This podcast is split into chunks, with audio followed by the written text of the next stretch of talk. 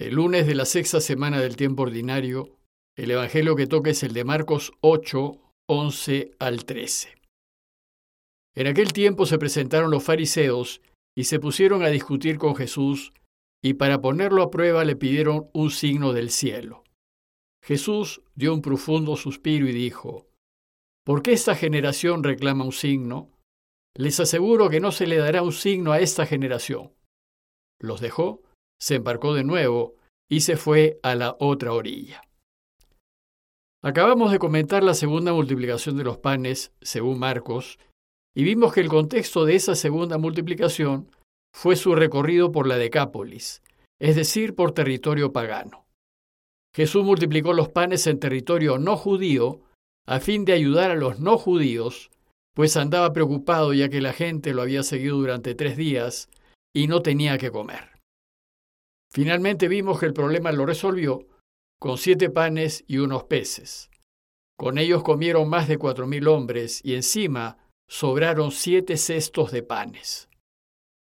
Esta segunda multiplicación de los panes concluyó diciéndonos que Jesús los despidió y subió enseguida a la barca con sus discípulos y se fue hacia la región de Dalmanuta, es decir, volvió al territorio de Israel.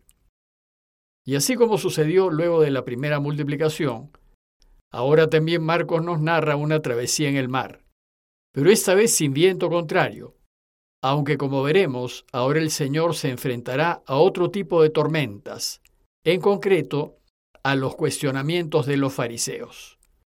Y es así como empieza el relato de hoy.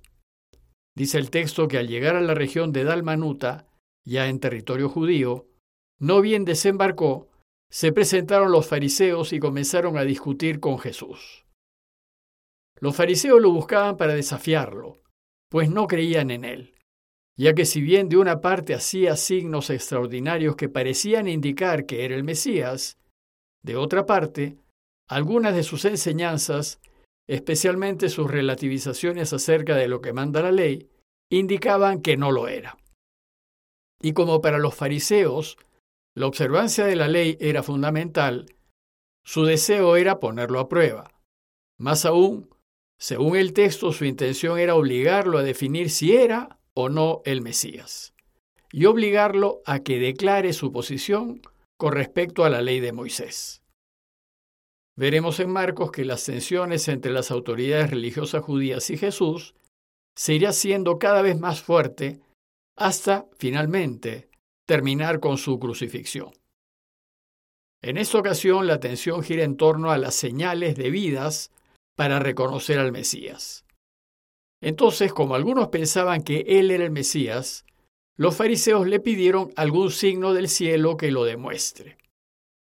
Los fariseos querían saber a ciencia cierta si Jesús era o no el Mesías, pues si bien creían que no lo era, Jesús actuaba como si lo fuese. Entonces buscan ponerlo a prueba en sus pretensiones mesiánicas, pidiéndole que realice un gran signo celestial cósmico, algo comparable a lo que hizo Moisés cuando separó las aguas del Mar Rojo, y si no era capaz de hacerlo, entonces quedaría en evidencia que él no es el Mesías. Para ellos era muy importante aclarar esta duda, especialmente en esos tiempos tan complicados en los que vivían, pues hacía muchas décadas, unos 90 años ya, que los judíos se encontraban padeciendo los efectos de la invasión romana. Y si bien por siglos los judíos habían vivido en espera del Mesías, en esos tiempos difíciles, su llegada significaría la liberación de los romanos y finalmente el cumplimiento de todas las promesas de Dios. Pero resulta que las señales que hasta ese momento Jesús les había mostrado si bien eran extraordinarias, no eran las que esperaban los fariseos, ni la mayoría del pueblo. Ni los exorcismos, ni las curaciones, ni siquiera el extraordinario signo de la multiplicación de los panes había sido suficiente para ellos. Los fariseos sabían que Jesús curaba y hacía milagros, lo habían visto, pero esos signos no lo convertían necesariamente en Mesías, pues sostenían que los magos y curanderos también hacían milagros, y que Satanás también los hacía, aunque eran para el mal. Además, con el poco poder que ha mostrado Jesús, pues solo había curado a unos cuantos enfermos y algo más, iba a ser imposible que eche a los romanos de Israel. Por tanto, ahora le piden un signo, uno que venga del cielo, de Dios mismo. Un signo que sea visible, deslumbrante, gigantesco, espectacular, jamás visto, por medio del cual demuestre su fuerza y su poder, y demuestre que es invencible y que viene de Dios. Algo así como el signo que mostró Moisés, que hizo posible que los egipcios fuesen derrotados y que Israel fuese liberado. Bueno, pues los fariseos querían ver algo así, pues el Mesías que ellos esperaban debía ser un hombre fuerte y poderoso, capaz de destruir a todos los enemigos de Israel. Además, el signo debía mostrar que viene de Dios y que posee ese poder destructor de enemigos esperado por Israel. Pero el problema con Jesús es que no solo no destruía a sus enemigos, sino, peor aún, los ayudaba y les hacía favores. Hemos visto que acababa de regresar de territorio extranjero, y hemos visto que estuvo en Tiro y en la Decápolis exorcizando y curando, es decir, ayudando a los extranjeros. Y podemos imaginar que los discípulos habrán comentado lo de la multiplicación de los panes en favor de los paganos. Entonces lo que ahora buscan los fariseos es desenmascararlo, probar a todas luces que es un farsante, que él no es el Mesías esperado, para que no siga engatusando a la gente con su discurso de paz, alejándola del verdadero fin que es echar a los romanos de Israel. Por eso Marcos nos dice que los fariseos le pidieron un signo con la intención de tenderle una trampa. Pues si no puede hacer un signo extraordinario que demuestre que puede derrotar a los enemigos del pueblo, quedará en evidencia que no es el esperado. Sin embargo, la reacción de Jesús no fue la que ellos esperaban. Su reacción fue más bien de desaliento y desilusión, pues nos dice el texto que Jesús dio un profundo suspiro que reflejó un sentimiento de hondo desánimo, como si estuviese tentado a abandonar. Jesús estaba fastidiado, pues los fariseos no eran capaces de ver más allá de sus narices. Y entonces les dice, ¿por qué esta generación reclama un signo?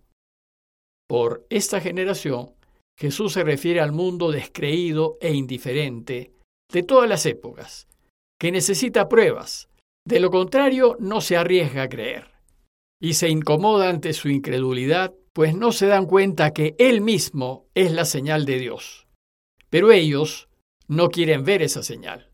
Y no la quieren ver porque Jesús nos muestra a un Dios pacífico, no violento, bueno, amante, inclusivo y perdonador, Padre de todos y deseoso de ayudar a todos.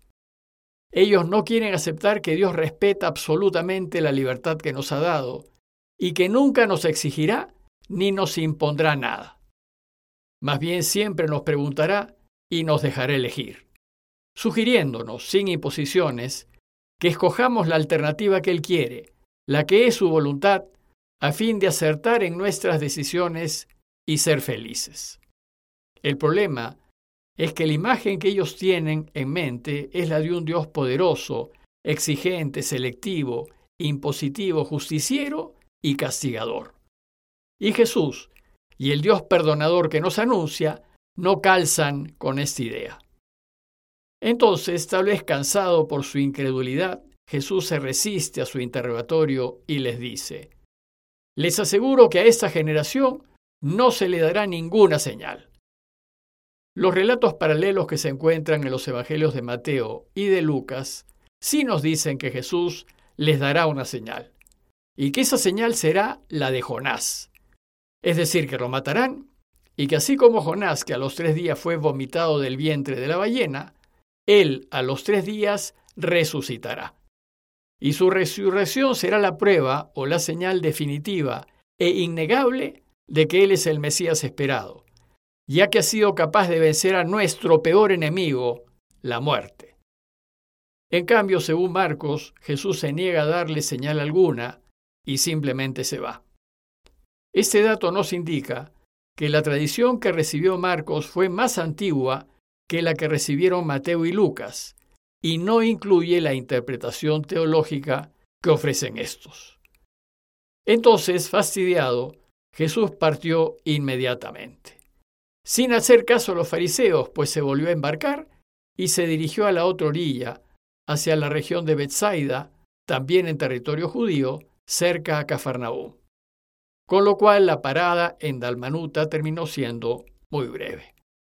Sin embargo, y como veremos, las señales que Jesús había venido dando tampoco fueron entendidas por sus propios discípulos. Tampoco ellos fueron capaces de ver, tampoco se dieron cuenta que signos como las curaciones y multiplicaciones de panes debían llevarlos a reconocer que Él es el Mesías. En realidad, ellos llegarán a darse cuenta de que lo es recién con el gran signo de su resurrección. Su resurrección fue tan impactante que recién con ella se entenderán a Jesús, recién entenderán su camino y recién entenderán que Él es el Mesías de Dios. A manera de conclusión, los invito a reflexionar si nosotros hacemos como hacen los fariseos, es decir, si le exigimos pruebas y señales a Dios.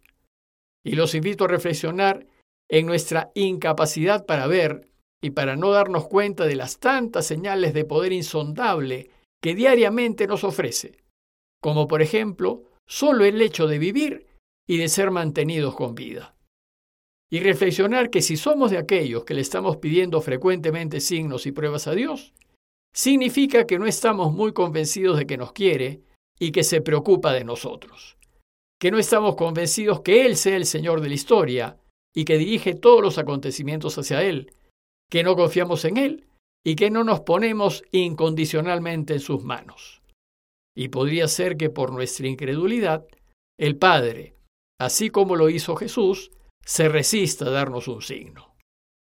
Pidamos al Señor que nos dé su gracia para darnos cuenta que Él es el Dios amante que nos ha dado la vida, que nos quiere y que solo desea nuestra felicidad, y que nos dé su gracia para confiar incondicionalmente en Él, sin necesidad de pruebas. Compañía de Jesús, Jesuitas, Perú.